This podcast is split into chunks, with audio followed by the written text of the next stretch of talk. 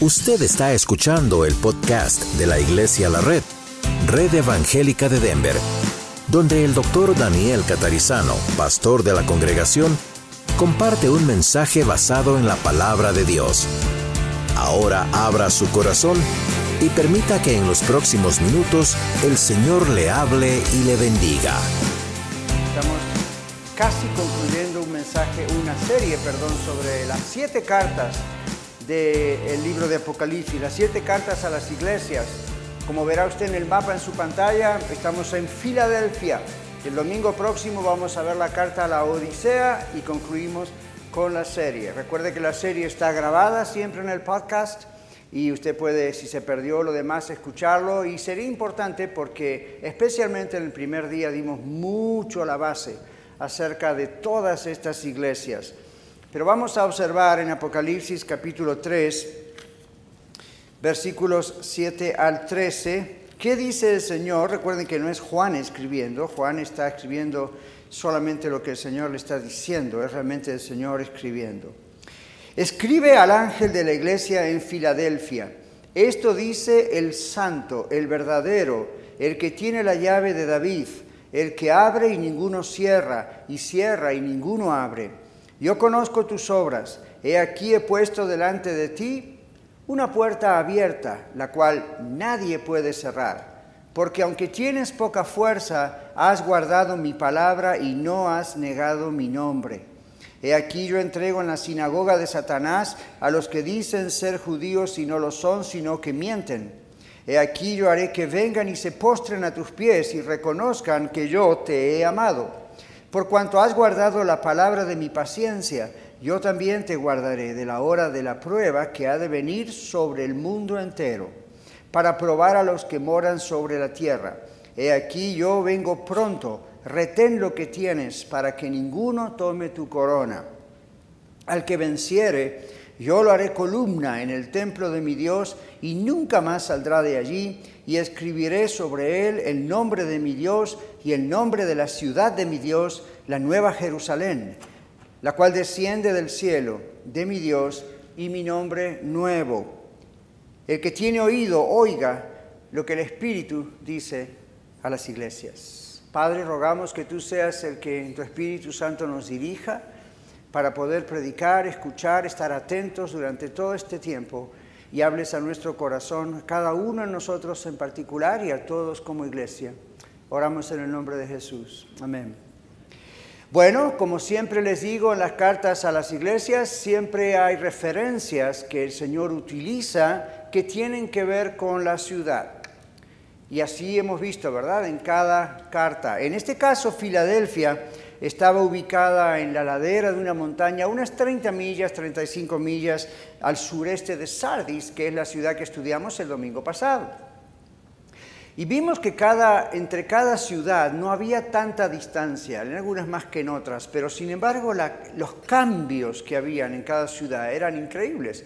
Había cosas en común y al mismo tiempo eran muy diferentes estas ciudades. En el caso de a Filadelfia. Filadelfia fue fundada en una zona muy volcánica y una zona de grandes terremotos. Un gran terremoto en el año 16-17 ah, después de Cristo casi destruyó la ciudad y la ciudad se volvió prácticamente a construir y por el año 60 después de Cristo otra vez un gran, un gran terremoto. Para la época en que Juan envía esta carta, tal vez cerca de los años 80 y tantos, 90, 100 por ahí, la ciudad estaba reconstruida nuevamente, pero nos dicen los arqueólogos y los historiadores que la ciudad de Filadelfia tenía una de las características Ah, como que los ah, habitantes, debido a los terremotos y a la zona volcánica, tendían a vivir fuera de la ciudad, en zonas de agricultura. Otros, naturalmente, por trabajos y cosas, se quedaban en el centro de la ciudad. Pero hoy en día, si usted viaja a esa zona, que es la zona de la moderna Turquía,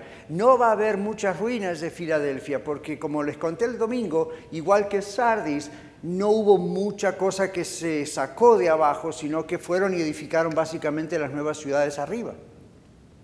Sin embargo, todavía los arqueólogos nos pueden demostrar que muchas personas habían escogido no vivir en la zona central de Filadelfia debido a estos movimientos telúricos o terremotos y volcanes, sino que habían escogido salir. Luego había otra cosa, ustedes saben que los volcanes asustan y son feos, pero cuando salen dejan toda la lava en el territorio y eso es súper fértil, súper fértil. Entonces, Filadelfia es una zona de grandes viñedos donde se produce muy bien, bien la uva y todavía si usted va para allá hay muchos viñedos.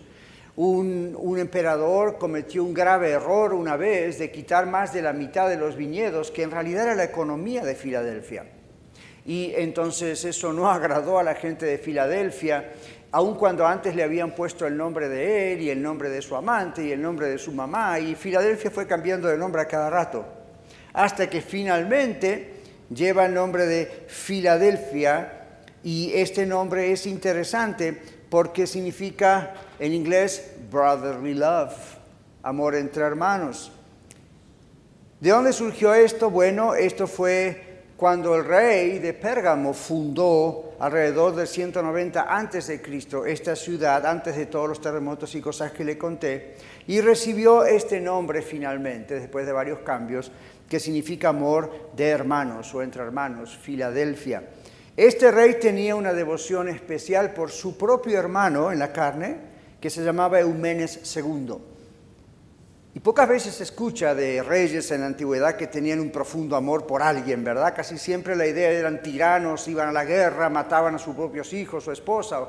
En este caso, Eumenes no. Y entonces tenía un gran amor por su hermano y Filadelfia tomó el nombre que todavía se conoce, aunque hoy tiene otro nombre, hoy se llama Alessashir, pero en aquel tiempo era Filadelfia, y la idea es amor entre hermanos. Bueno, gracias pastor por la breve lección de historia. Pero usted sabe que todos los elementos de la historia son tomados por el Señor Jesús para ayudarle a la iglesia a comprender, en este caso a Filadelfia, los simbolismos que el Señor usa. ¿Qué pasaba con la iglesia? La iglesia en Filadelfia nos dice el Señor que tenía poca fuerza. ¿Se dieron cuenta? Eres pequeña, tienes poca fuerza. Entonces, entre los intérpretes de la Biblia, los teólogos, siempre está el comentario de, Señor se había referido a que era una iglesia pequeña en números, era una iglesia pequeña, como diríamos hoy, o eran muy pobres, o qué, pasaba. Bueno, no hay una explicación exacta de qué pasaba, lo único que sabemos es por la Biblia es que el Señor la califica como una iglesia de poca fuerza, más bien débil en algunos aspectos. Pero otra gran razón que hay aquí es que como las otras iglesias de las que hablamos antes, esta iglesia también tenía que luchar con una tremenda presión cultural. Si usted notó o nos siguió durante las seis iglesias, se va a dar cuenta que siempre hay un ingrediente en común con todas las iglesias y tenía que ver con el no comprometerse con la cultura. ¿Recuerdan? Constantemente aparece eso, con algunas más que otras. Esmirna era una de las que más tenía este problema y hicimos mucho énfasis en ese mensaje sobre eso, pero todas esas iglesias tenían el gran riesgo de para no sufrir persecución, entonces decir que sí a muchas cosas de la cultura. Entonces Filadelfia no tenía también ah, la excepción, ellos también estaban sufriendo la posible presión de la cultura de que negasen al Señor Jesucristo y también como en la iglesia de Esmirna tenían la famosa sinagoga de Satanás. En aquellos casos explicamos que el Señor dijo, estas son las sinagogas de Satanás, son los judíos que se dicen ser judíos pero no lo son y dijimos, ¿qué significa eso? ¿Que no eran judíos de raza? No, eran judíos de raza, pero como otros textos de la Biblia nos mencionan, no, para Dios ser judío no era solamente un grupo étnico o nacional, sino judío de corazón. La persona que había hecho un pacto con Dios amaba a otras personas aun cuando no eran judíos. Y esto siempre fue un problema entre el pueblo judío. En estas ciudades, especialmente Esmirna, ahora Filadelfia, vemos otra vez la mención de estos judíos que porque no eran cristianos y no aceptaban a Jesucristo como el Mesías prometido, entonces siempre le hacían la vida pesada y difícil a todos los judíos que se entregaban a Cristo. Entonces, recuerdan que la semana pasada, si estuvo con nosotros o lo escuchó en, internet, hablamos acerca de Sardis y decíamos uno de los grandes problemas también era de estos judíos y de esta gente, porque si era necesario entregarlos al gobierno, a los judíos ahora cristianos, si era necesario burlarse de ellos, lo hacían. Entonces Dios llama a ese grupo judíos que en realidad no son judíos, son una sinagoga de Satanás porque son usados por el diablo para atacar a personas que en realidad vinieron a Cristo. Entonces en Filadelfia otra vez el Señor menciona este problema. Ahora, la iglesia luchaba contra esto y se dice que entre el tamaño de la ciudad y entre el tamaño tal vez de la iglesia, la iglesia tenía poca fuerza, pero había un grupo, como siempre, un remanente, como vimos en cada iglesia, que se mantenía firme en la palabra, que no se comprometía con eh, todo lo que veía en el Internet. No se comprometían con todo lo que veían y pasaba en el gobierno. No se comprometía con todo lo que sus compañeros de trabajo y no les decían, ¿por qué no eres como nosotros? Entonces nadie te va a molestar, inclusive los de tu raza. Entonces en cada iglesia de estas seis o siete y siete había siempre un grupo que se mantenía firme al Señor y había un grupo que escogía comprometerse con la cultura, para tratar de evitar más sufrimientos. Entonces, el Señor les escribe a Filadelfia y es una de las iglesias, junto con otra que mencionamos antes, que no vemos ninguna reprensión de parte del Señor. ¿Lo vimos? ¿Se dieron cuenta? Esta no es una de las iglesias, pero tengo esto contra ti, que en esta no aparece. No vamos a decir que es una iglesia absolutamente perfecta, pero en este caso no hay ese tipo de reprensiones. Ahora, Siempre el Señor comienza la carta presentándose, no necesita presentación. Simplemente se presenta con uno de los diferentes atributos o más atributos de Él como Dios. Esta es otra prueba de la deidad del Señor Jesús. Este es el mismo Señor Jesús que murió en la cruz, al tercer día resucitó, 40 días después ascendió a los cielos. Este es el mismo Jesús que va a volver y le vamos a ver cara a cara.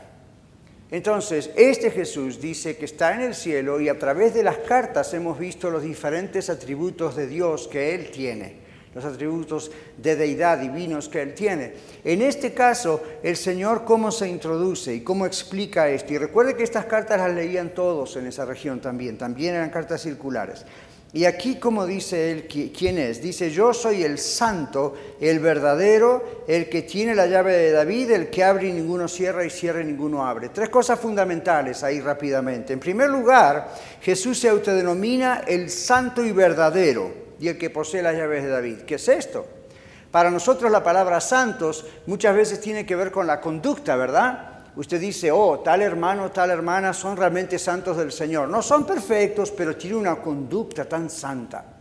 En muchas iglesias o grupos religiosos se piensa en la santidad como algo que uno de afuera para adentro puede incorporar pórtese bien, no diga malas palabras, no fume, no beba, no vaya al baile y no eh, sea modesto en el vestir. Ok, todo eso está muy bien, pero eso es algo que surge desde adentro de un cristiano como fruto de la presencia del Espíritu Santo.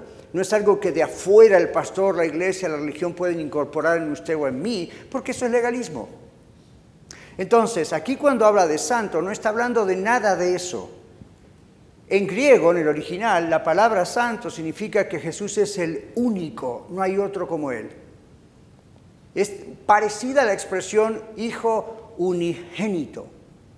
Y no es que Él fue engendrado por Dios, no es que, que fue creado por el Padre Dios, simplemente es una expresión difícil para nosotros como seres humanos de comprender en lo que es la forma, la economía de ser de Dios, pero la idea básica es no hay otro como el Señor Jesús. Santo en el sentido de que está apartado de todos los demás en cuanto a que no es un ser humano, no es un ángel, no es un arcángel, no es un serafín, no es un árbol, no es una estrella, no es un planeta, Él es totalmente alguien, es Dios. Entonces está apartado de su propia creación y al mismo tiempo le importa su propia creación. Yo soy el santo, dice él. Indica que Él es puro, que Él es sagrado, pero especialmente que Él es Dios y tiene en control todas las cosas. Y hablando de control, él dice también que él es el verdadero. Y esa es una tremenda aclaración si usted viviera en un país, bueno, hoy en día en todo el mundo, igual que antes, donde hay muchos dioses. Hoy en día quizá nosotros en Estados Unidos no veríamos a alguien inclinarse a un dios de la mitología griega, pero hay quien lo hace. Pero hay otros dioses. Hay otros dioses que no tienen la forma de una estatua o la forma de un animal o con un animal con cabeza. No, pero hay otros dioses que nosotros a veces tenemos, acusando a los que adoran ídolos o imágenes. Y puede ser cualquier cosa a la que nosotros dedicamos extrema cantidad de tiempo y devoción. Puede ser nuestro trabajo, puede ser el Internet, puede ser la televisión, puede ser el dinero, puede ser su matrimonio, cualquier cosa donde es exagerada la devoción, lo cual para la Biblia es adoración. Es demasiado, es demasiado donde usted depende de eso. ¿Usted ha escuchado alguna vez la expresión, si mi esposa se muere, yo me muero porque ella es todo para mí? Si mis hijos se mueren, ¿qué va a ser de mí? Yo me voy a morir, pastor, porque ellos me daban el sentido de mi vida, la razón de ser. Usted está idolatrando a sus hijos. La única razón de ser tiene que ser el Señor Jesucristo en su vida, no las personas que Dios dice que debemos amar. Entonces, en ocasiones nosotros decimos, los primos de al lado están mal porque adoran, adoran ídolos, pero ¿y los nuestros? Entonces, hmm, aquí en la iglesia de Filadelfia no se describe que tuvieran un problema de idolatría, pero se describe que vivían en un ambiente idolátrico. Y el Señor les dice, yo soy el verdadero, no hay otro Dios como yo. Y no es solamente una declaración doctrinal para saber que hay un solo Dios entre Dios y los hombres, Jesucristo hombre. Además de ser una declaración teológica doctrinal, es para que usted y yo miremos solamente a Él y es para que los de Filadelfia miraran solamente a Él. Él es único, Él es santo, no hay otro como Él, no hay otro Dios, no hay semidioses, Él es el que tiene la verdad. Tanto que el primer capítulo del libro de San Juan dice eso, ¿verdad? En el principio era el verbo, el logos, la verdad. Y es a Él solamente al que adoramos. Bueno, su soberanía, su autoridad, Él es la verdad. Y luego dice algo curioso para nosotros dos mil o tanto así después. Tengo las llaves de David. Cuando usted piensa, si tiene las llaves de David, no es tan fuerte como David, es el que tiene las llaves, será el portero. Entonces, ¿qué significa esto? ¿De dónde viene esto? Como usted sabe, yo le dije, todo el libro de Apocalipsis, si usted lo quiere interpretar bien como toda la Biblia, tiene que leer el resto de la Biblia. En Apocalipsis hay muchísimas referencias al profeta Daniel, al profeta Ezequiel, a Jeremías, hay un montón de referencias a los salmos, a Mateo, a Marcos. Entonces la manera de interpretarlo correctamente, no como se interpreta a veces por ahí en televisión o estas cosas, sino con la manera de interpretarlo correctamente, es con la misma Biblia. Entonces, hay un texto en Isaías 22, 22 que menciona el asunto de las llaves del que abre y ninguno cierra, cierra y ninguno abre. Y ustedes saben que para los judíos, esta gente era judía, aunque también había gentiles ya en esa zona, eh, para ellos la idea de la llave de David tiene mucho, mucho significado. Ahora, ¿qué hace una llave? Una llave abre, una llave cierra. Observen que Jesús está usando el término llave y está hablando de puertas. Y luego está hablando de columnas. Esa breve lección de historia al principio está relacionado con todo esto que viene después. Como en las otras cartas, el Señor usa estos elementos que la gente conocía o experiencias que la gente vivía para hablarles a ellos y el mensaje que tenía para ellos. El Señor hace algo y nadie lo puede cambiar. Eso significan las llaves. Cuando el Señor determina abrir algo, no trate de cerrarlo porque no lo va a lograr. Cuando el Señor cierra una puerta, no trate de abrirla porque no lo va a lograr. Y luego el Señor les dice, hay una puerta delante de ustedes y yo tengo la llave. Interesante, ¿verdad? Entonces, esto es bien interesante porque dice, les pongo adelante de ustedes, yo conozco las obras de ustedes y les he puesto una puerta abierta, la cual nadie puede cerrar. ¿Por qué? Porque yo tengo la llave. ¿Ve? Yo tengo la llave, nadie puede cerrar esta puerta. Y aunque tienes poca fuerza, has guardado mi palabra y no has negado mi nombre. Pero yo tengo la llave, yo tengo la puerta, yo soy la puerta, el que por mí entrare será salvo, dice otro texto. Hay muchas, ah, ah, muchos términos en la Biblia que son puerta, llave, y todos tienen que ver básicamente con esta idea, la soberanía de Dios. ¿Usted sabe que Dios tiene soberanía sobre su vida? Y que cuando oramos, el Señor Jesús nos dijo, oremos, conocemos la famosa oración modelo, ¿verdad? El famoso Padre Nuestro. ¿Se acuerda que hay una parte que dice que no, sea nuestra voluntad sino la de Él? ¿Por qué cree que es? Porque Él tiene la llave, usted y yo no. Y usted dice, bueno, la oración, yo tengo un libro en mi biblioteca que es más viejo que yo, lo cual me anima, y dice, la oración es la llave que lo abre todo. Y cuando usted lo lee, dice, es el Señor el que abre todo, no la oración.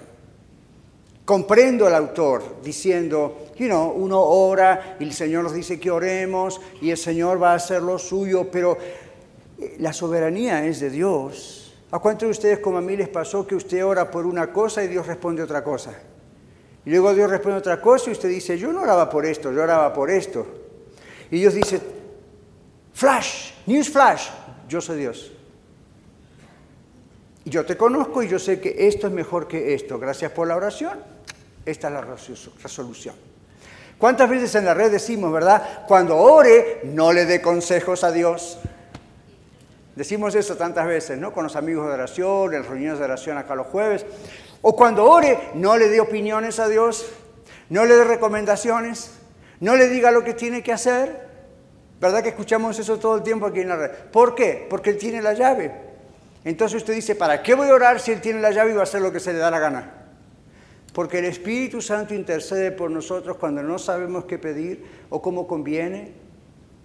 Y Él se une a nuestra oración y guía nuestra oración y la oración en la voluntad de Dios se alinea al plan de Dios. No a mi capricho, no a lo que yo quiero, no a lo que usted quiere. Recién oramos por los enfermos. ¿Por qué? Porque tenemos fe que Dios los puede sanar. ¿Y qué tal si Dios sana a cuatro y a otro no? Eso no es problema del pastor, ni de la iglesia, ni de usted. Dios sabe por qué lo hace. Bueno, pastor, eso es un cop-up, como decimos en inglés, ¿verdad? Oh, como no tiene respuesta, diga algo así. No, mire la Biblia. Mire la Biblia y usted observe cuántas oraciones de Génesis y Apocalipsis fueron respondidas exactamente como la persona pidió. No todas.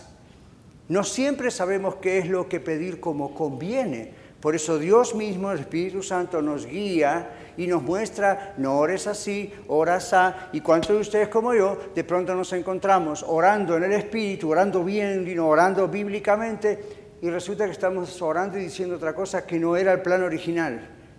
Y decimos, ¿por qué voy por ese lado? Yo quería orar por esto. ¿Ok? Yo quería orar por este carro y Dios me dice, no me pidas ese carro, pídeme un carro. No, pero yo quiero este carro. No dice, pídeme un carro. Pero yo quiero este. Nada. ¿Y por qué tengo esa lucha adentro? El Espíritu Santo me está diciendo, vas a orar como yo te guío que ores, porque mi respuesta ya está para ti. Si oras para otro lado, vas a tener que seguir esperando. Si oras de acuerdo a la línea de lo que yo ya hice para ti, solamente tengo que dártelo, abre el paquete. Él tiene las llaves. Filadelfia estaba en una situación inestable. ¿Qué les dije en la pequeña lección de historia? Terremotos, volcanes, la gente escapando de la ciudad, la ciudad destruida cada pocas décadas columnas que se verían abajo. Un historiador estaba leyendo y decía que un historiador de aquella época era un problema para él escribir, en otras palabras, la historia, porque se imaginan vivir en una ciudad que cada tanto otra vez hay un terremoto, la gente escapa, se destruye este edificio, se destruye el otro, lo vuelven a construir. Entonces, ¿qué está haciendo el Señor? Filadelfians, ustedes en la iglesia Filadelfia, viven en una zona de inestabilidad y esto es una representación, quizá un símbolo que podemos usar de la inestabilidad espiritual. Estos falsos dioses, la economía del lugar, esta situación legal, la otra situación legal, produce un estado de inestabilidad. Yo quiero que sepan, dice el Señor, que si confían en mí, yo los voy a hacer columnas en la casa de mi Dios. Para usted y para mí, ah, columnas, qué bien. Viva en una zona donde los edificios tienen puras columnas por todos lados, véalos destruirse y esto le va a hacer recordar, mm, ok, I got it. ¿De acuerdo? Entonces uno dice, esto aquí en Denver, Colorado, ni siquiera sé cuándo fue el último terremoto, ya ni me acuerdo. Quizás si predicásemos este mensaje en el medio de Los Ángeles, mm, como que ellos agarrarían más rápido la onda, ¿verdad? De la cuestión de los terremotos. Si estuviéramos en Nicaragua, como estuve una vez mis hermanos de Nicaragua, cerca del volcán Santiago, que todavía llegaba y olía azufre, y usted predica esto, ellos van a decir, oh ya, nosotros sabemos lo que es eso. Nosotros acá, en Aurora, Colorado, pues, ¿cuál, ¿dónde está el volcán? Entonces, tenemos que apelar a qué es lo que la historia nos dice, por qué era tan importante para el Señor utilizar la imagen de las columnas, y fíjese que no lo hacen las otras iglesias, como en las otras iglesias utiliza imágenes que no utiliza en Filadelfia. Así Dios le habla a usted y a mí, Dios va a usar muchas cosas de la vida diaria suya, de su ambiente, de su ciudad, de sus hijos, de su cónyuge, de lo que sea, de su trabajo, y las va a asociar, es una asociación de ideas donde le va a hacer entender y comprender lo que Él le está diciendo. Cuando a veces me dice, pastor, no comprendo la voz de Dios, como que no veo la respuesta de Dios. Quiero decir una cosa, a veces Dios les tiene la respuesta enfrente a su nariz y usted no la ve. ¿Por qué? Porque a mí me contó doña María en la esquina que cuando ella oró, Dios le respondió con una visión o con un sueño, o vio que un ángel bajaba, o pasó esto y esto y esto. Entonces Dios tiene que hacer lo mismo conmigo, ¿verdad? Y resulta que yo estoy orando, y hace rato que estoy orando, y yo nunca veo un ángel, yo nunca veo una visión, yo nunca veo esta profecía. A mí nunca me pasa lo que le pasa a ella. ¿Será que Dios quiere más a María que a mí? No, ¿será que Dios posiblemente le ha puesto la respuesta acá, pero como usted quiere ver otra cosa, no mira? ¿Han visto alguna vez a los trompetistas tocar? Y tienen la partitura musical en un cosito aquí adelante y lo único que ven es la partitura musical. Quítenles la partitura y no saben qué tocan. Donde ellos miran, va la partitura. No es como en el piano. Usted pone el piano, acá está el piano, usted toca y puede mirar para allá, puede mirar para allá. Esto lo tiene que tener frente así, como el caballo tiene algo enfrente. Tantas veces Dios está usando cosas de la vida diaria para decirnos, esta es mi respuesta. Y usted está diciendo, ¿Dónde está el ángel Gabriel? Usted tiene que darse cuenta que el Señor le habla todos los días de muchas maneras. Simplemente pídale al Señor, abre mis ojos para mirar. El que, y abre mis oídos. El que tiene oído, oiga lo que el Espíritu dice a las iglesias. Es la voz del Espíritu Santo hablando a través de la palabra de Dios a un oído como el suyo y el mío que conoce la voz de Dios. El Señor Jesús dijo, mis ovejas oyen mi voz y no oyen la voz de los extraños. ¿Cuántos de ustedes cuando están orando o cuando viven su vida diariamente, a lo mejor sin estar en la actitud de la oración, se dan cuenta cuando algo que escuchan no es de Dios? Y no estoy diciendo ver una película y sale una mala palabra, un insulto. Estoy diciendo ver una predicación, un predicador, y usted dice, esto suena bonito, esto suena verdad, no es verdad. Pídale al Señor que abra sus oídos espirituales siempre porque estamos en esos tiempos de apostasía, en esos tiempos de falsedad. Y los de la Filadelfia estaban en esa situación también. Estaban los de la sinagoga de Satanás, que eran falsos judíos, y estaban los otros grupos que andaban por ahí cerca en el barrio, a pocos tiempos de distancia, que tenían que ver con las otras iglesias que les dijimos. ¿Se acuerdan de los famosos Nicolaitas? Hablamos de ellos otra vez también. No andaban demasiado lejos. Uno necesita hoy más que nunca tener los oídos espirituales abiertos para poder discernir la verdad. Bueno, entonces sabemos quién es el Señor Jesús, por supuesto, por qué se ah, presenta de la manera que se presenta, por qué ese aspecto de su vida, eh, su ser, santidad, ser el único, tiene las llaves, abre puertas. Jesús luego condena a estos enemigos de los creyentes, la sinagoga de Satanás. Y dice que algún día esos enemigos de ellos, falsos judíos, iban a reconocer públicamente que los de Filadelfia tenían razón, Cristo es el Señor. Ahora, los intérpretes hablan, esto va a ocurrir en el futuro, esto habrá ocurrido en la época de Filadelfia. Bueno, en la historia nunca se relata de que haya habido un caso histórico donde justamente estos ah, judíos falsos hicieran esto. Entonces, la otra interpretación es que probablemente esto tiene que ver con el futuro de los tiempos, cuando en otro texto de la Biblia dice que los judíos van a reconocer al Mesías.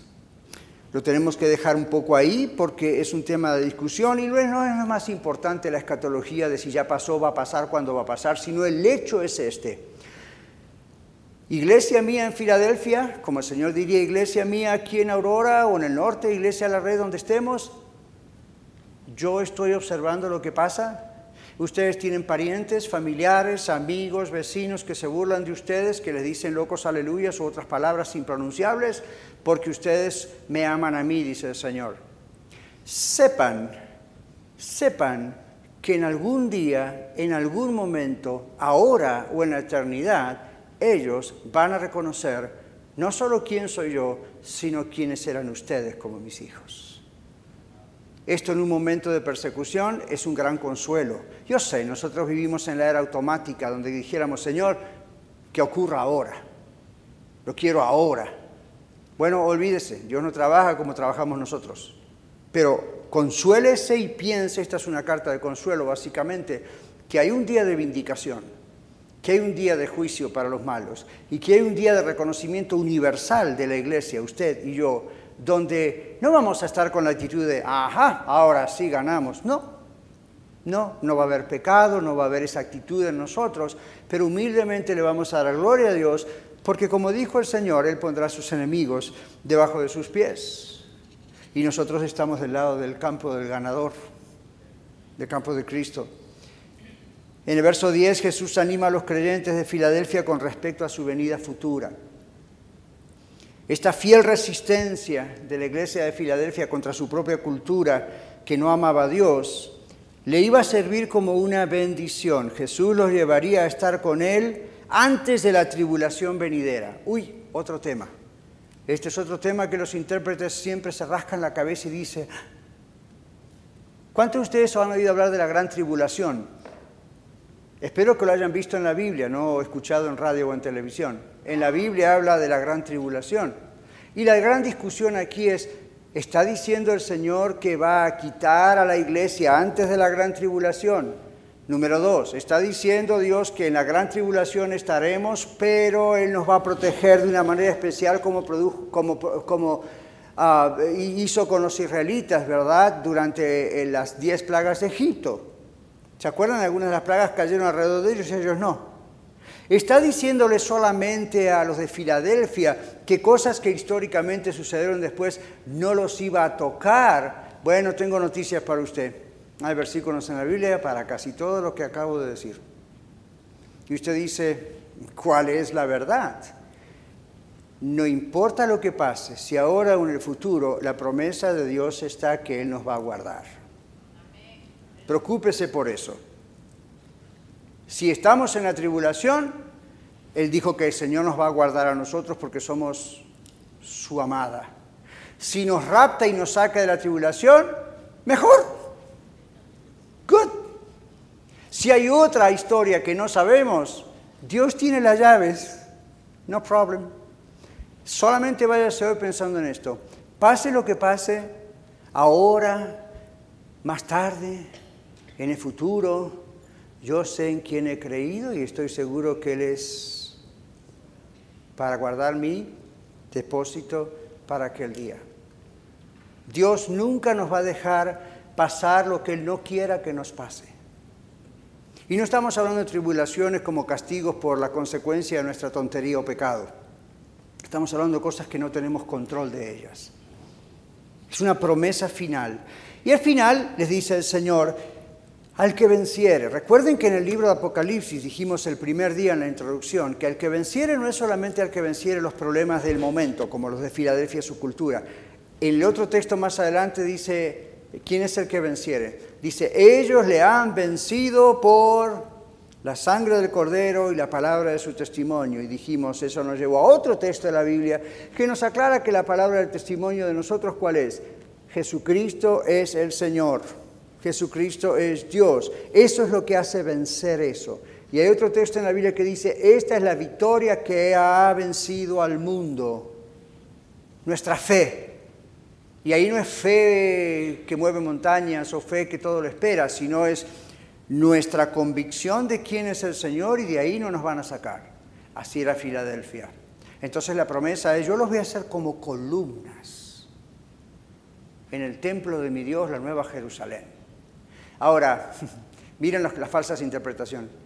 Pasado unos años, 200, 300 años, El libro de Apocalipsis, nos cuentan los historiadores, que fue utilizado por la gente de la Odisea, falsos maestros, para decir que la nueva Jerusalén iba a descender arriba de Filadelfia. Hace unos 20 años atrás yo escuché en televisión a alguien muy popular, hay muchos populares, no trate de empezar quién es, por algo no se lo digo, pero dijo que la Gran Jerusalén, la Nueva Jerusalén, iba a descender sobre los Estados Unidos de América, of course, sobre los Estados Unidos de América, y que tenía las medidas de Estados Unidos de América. Por supuesto, los tejanos no estuvieron de acuerdo. Y los de, ah, California, menos. Los de Colorado, como son liberales, no les importó nada, pero pensaban, ¿verdad? La idea es, acaba de ser. Entonces, esto no es nuevo. Los de Filadelfia, unos 300 años después, los montanistas se llamaban, es una secta que todavía existe, y empezaron a decir que lo que Dios dijo aquí es que sobre Filadelfia iba a bajar la nueva Jerusalén. Bueno, ya ni existe Filadelfia de la Biblia, existe otra en Turquía y hasta ahora no vimos ninguna nueva Jerusalén ahí abajo. Y no va a ocurrir así. Pero ve cómo uno puede torcer las escrituras para hacerle decir lo que la escritura no dice, porque uno lo interpreta mal. Entonces la promesa final aquí es que Dios prometió que Él no va a honrar a los vencedores erigiendo monumentos o columnas como hacían los de Filadelfia, columnas que inmediatamente o monumentos u obeliscos que se derrumbaban cada vez que venía un terremoto. Dice, yo no les voy a erigir o edificar un monumento, ustedes van a ser las columnas. ¿Qué le parece? Mucho mejor. Ustedes van a ser esas columnas en mi cielo. Yo los voy a hacer columnas en ese templo espiritual de mi Dios. En la iglesia primitiva había personas consideradas columnas ¿Recuerda usted? ¿Por qué se los consideraba columnas? Por su fidelidad al Señor, por su constancia al Señor. Gálatas capítulo 2, versículo 9 nos habla acerca de columnas, ¿ok? Los primitivos cristianos estaban acostumbrados a este tipo de lenguaje que nosotros no estamos siempre muy acostumbrados, por eso requiere una explicación.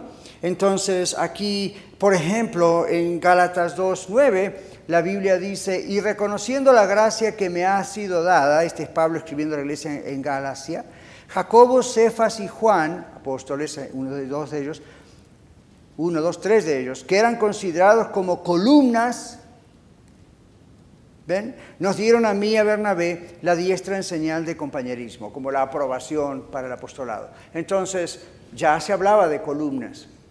Aquí en Iglesia La Red tenemos algunas personas que son columnas de esta iglesia. Y usted dice, ¿quiénes son? ¿Quiénes son? No necesito nombrarlas.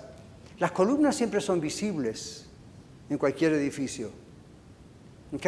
Así que no me pare cuando salgo. ¿Cuál era la columna? Soy una columna. Usted sabe si es una columna. Columnas es un lenguaje que en la Biblia se habla. Se habla de templos. En 1 Corintios 3, 16, 17, ya lo conoce, se habla de qué es nuestro cuerpo. Templo.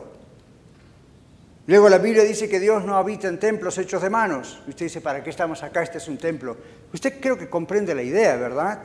No está restringido a un edificio como pasaba en la época del tabernáculo o ocurría en la época del primer y segundo templo, donde estaba el arca del pacto y la gente tenía que ir a orar ahí y todo ocurría ahí. Y después que Cristo murió, el velo del templo se rasgó por la mitad arriba abajo y nosotros somos el templo de Dios. Y algunos son columnas. Y la Biblia les dice a los de Filadelfia, ustedes ven que todo se desestabiliza alrededor de ustedes. Cuando estén en mi reino, todo va a ser estable. Otro texto dice, no, habría, no habrá ya más llanto, ni más tristeza, ni más dolor, porque las primeras cosas pasaron. Les digo esto como pastor y como profesional. ¿Qué me está diciendo el Señor? No va a haber más ansiedad, no va a haber más depresión, no va a haber más muerte, no va a haber más duelo, no va a haber ataques de pánico, no va a haber ninguna cosa que desestabilice emocionalmente. Las neuronas van a trabajar perfectamente. Todo va a estar no va a haber ningún tipo de enfermedad mental, no va a haber desórdenes emocionales, no va a haber inestabilidad. En un país donde hay terremotos, la inestabilidad emocional y la inestabilidad del suelo hay una relación allí. Esto era Filadelfia. Esto era Filadelfia. Jesús le está diciendo, Les prometo que ustedes sigan adelante como hasta ahora porque ustedes tienen un premio. Por eso habla de la corona.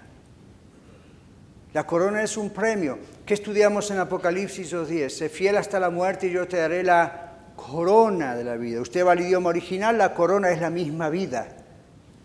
Y usted dice, pastor, yo estaba ilusionado con que iba a llegar y iba a tener una corona con muchos diamantes. Wow, ¿Por qué no? Pero frente a la presencia de Dios, todo eso es pennies para nosotros. Arena en la tierra. Usted ve calles de oro, mar de cristal. Qué hermoso va a ser eso. No tan hermoso como ver al Señor cara a cara. En el cielo, calles de oro y mar de cristal va a ser muy bonito, pero va a ser como para nosotros una calle bien asfaltada. Ah, qué bonito. Hace poco hicieron un resurfing ahí en, nuestra calle, era ahora, ¿verdad? Entonces sacaron todos los pocitos, hicieron, pasó a la, ciudad y, no, hizo todo un resurfing. Entonces usted va a mi casa ahora y dice, wow, qué hermosa calle.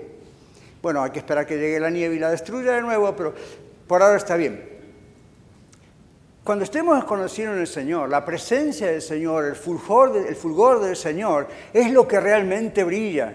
Todo lo demás es maravilloso, pero no vamos a estar como estaríamos acá si eso ocurriera, tirados al suelo agarrando un poco de oro para llevarnos nosotros, porque nunca lo vemos. Allá va a ser algo maravilloso, pero nunca comparado con el Señor. Así que las coronas, esto es un premio. Y tengo noticias, esta corona no tiene nada que ver con diamantes y con estas coronas. Esta corona es la palabra Estefanía. ¿Alguno de ustedes llama Estefanía? En griego la palabra Estefanía es esta corona, Estefanas. ¿Sabe qué significa? Esa corona que le ponían a los campeones olímpicos, que era una corona de flores alrededor. Oh, man, yo estaba pensando en la corona como tiene la reina de Inglaterra. No importa cómo va a ser la corona, es el hecho del premio al vencedor, el hecho del reconocimiento de estar con Cristo. Fíjese en eso. Nunca cumple un libro, la corona del Apocalipsis, 300 páginas para describir ¿Qué es la corona del Apocalipsis? ¿Cuántas diademas tiene? O oh, es como el pectoral del sacerdote en el Antiguo Testamento, donde dice, no dice, pero yo recibí una revelación de Dios. A la basura con el libro. La Biblia dice que la corona es simplemente un premio al ganador, al vencedor, que ha confesado a Cristo como su Señor y Salvador, no importa lo que le digan, no importa que lo maten, no importa que se burle quien se burle, y Dios va a reconocerle a usted y a mí como a los de Filadelfia un día por mantenernos firmes en Él. Para concluir, columnas eternas en la casa de mi Dios. Recuerda lo que decía Pablo. Pablo decía, cuando soy débil, soy fuerte, porque Cristo me dijo, mi poder se perfecciona en la debilidad. El cristianismo trabaja al revés que el mundo, entonces no hagamos que el mundo trabaje como el cristianismo o el cristianismo como el mundo. Mi poder se perfecciona en la debilidad, dijo el apóstol Pablo. No en la debilidad de Pablo, en la debilidad. Esto para la gente de Filadelfia era capital para entender, porque el terreno de ellos era un terreno débil, volátil, todo el tiempo se movía y se movía y se movía. Hace pocos días atrás hablé con uno de ustedes de Guatemala y me estaban diciendo, nosotros estamos acostumbrados, se mueve todo el tiempo, ya casi no nos damos cuenta. Pero sabemos que se mueve todo el tiempo. Y otros de ustedes dicen, ah, yo jamás podré vivir en un país donde todo se mueve a cada rato. Entonces, Filadelfia estaban acostumbrados a los movimientos todo el tiempo. Y si no se movía ellos ahí, se movía en Sardis, que hubo otros grandes terremotos. Y no, entonces de pronto el Señor les dice, todo va a estar bien, todo va a ser estable. Y ustedes son débiles, pequeños, y luchan, y piensan que a veces tienen la lucha perdida porque le hablan de Cristo a otro y no se entregan a Cristo. Pablo dice, Jesús dice, perdón, sigan adelante, retengan esto que tienen. He puesto una puerta abierta. Cuando yo abro la puerta, ustedes pueden testificar, nadie cierra esa puerta. Yo estoy tocando corazones. Filipenses 4:13 dice, todo lo puedo en Cristo que me fortalece. No importa lo que esté pasando, las palabras de consuelo del Señor Jesús, claro que fueron una gran bendición para la iglesia de Filadelfia, ¿verdad que sí? Espero ser una bendición para nosotros también. Aunque Cristo no ofrece ninguna corrección, ningún rebuke, ningún reto a, la iglesia de Filadelfia como reprendiéndola, regañándola, todavía hay consejos muy importantes, hermanos, que se aplican a nosotros hoy aquí en la red. Lo que agradó a Cristo acerca de Filadelfia fue que sus miembros sabían que perseverado, perseverado ante las presiones de abandonar las instrucciones de Dios. Dios quiere que usted y yo perseveremos. Hoy en día muchas iglesias se comprometen con el mundo para que más gente venga o para que no haya persecución o para que no, no, nosotros tenemos que dar cuentas a quién? A Dios. Y el Señor Jesús nos dijo, así como me persiguieron a mí, los van a perseguir a ustedes. Hay generaciones que de pronto no han tenido alguna persecución, otros sí. ¿Qué nos tocará a nosotros? No sabemos, pero sé lo que nos toca en el presente. Y la tentación de comprometernos, que no sepan que soy cristiano, para que no se burlen de mí. Que no sepan que soy cristiano porque en esta compañía no me van a aceptar si saben que soy cristiano. Tengo una oportunidad en la política, o tengo oportunidad en la radio, o tengo oportunidad en la televisión, o tengo oportunidad en el taller mecánico, pero odian a los cristianos y me dicen ustedes no son aceptados aquí. ¿Qué va a hacer usted? ¿Va a negar a Jesús porque necesita ese trabajo, lo cual mostraría falta de fe en Jesús? ¿Va a negar a Jesús porque le molesta que se burlen de usted? ¿Va a negar a Jesús porque quiere ver la iglesia llena? ¿Va a negar a Jesús? ¿Va a empezar a comprometerse? Please don't do it. No, nunca hagamos eso. El Señor nos muestra esta carta a la iglesia en Filadelfia para que retengamos lo que tenemos para que nadie se robe nuestro premio. No está hablando de la pérdida de la salvación, absolutamente no. Está hablando acerca de no perder un premio que Dios nos promete a cada uno de nosotros. Y esta es una lección muy importante para nosotros.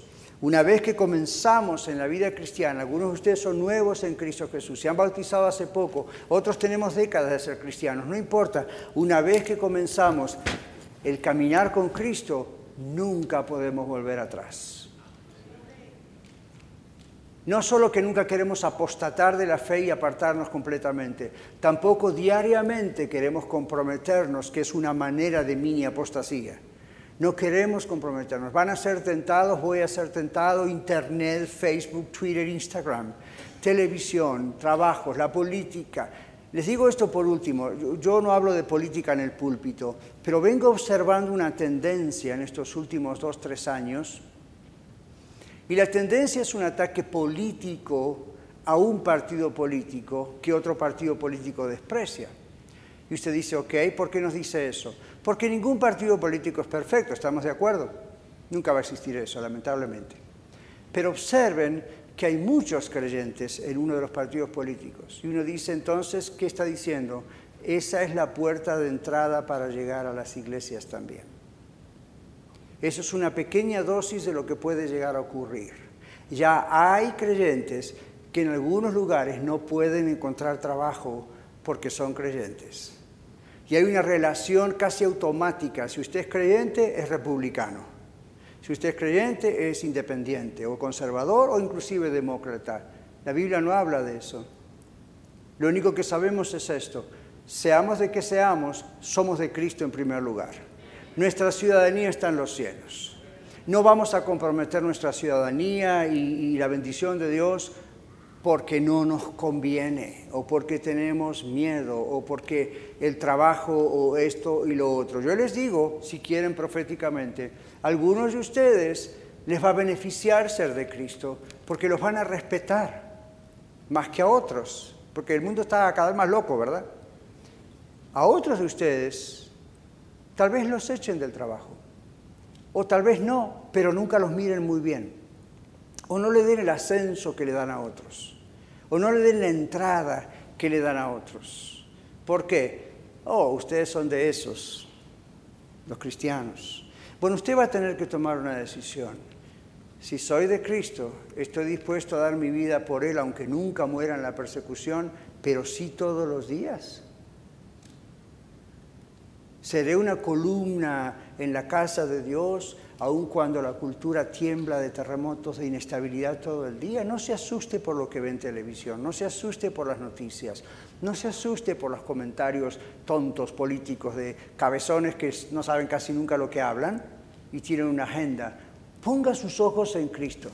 Usted es ciudadano del reino de los cielos. Ore por lo que le rodea, pero recuerde que usted tiene que ser columna el reino de Dios. Muchas gracias por escuchar el mensaje de hoy. Si tiene alguna pregunta en cuanto a su relación personal con el Señor Jesucristo o está buscando unirse a la familia de la Iglesia La Red, por favor no duden en contactarse con nosotros.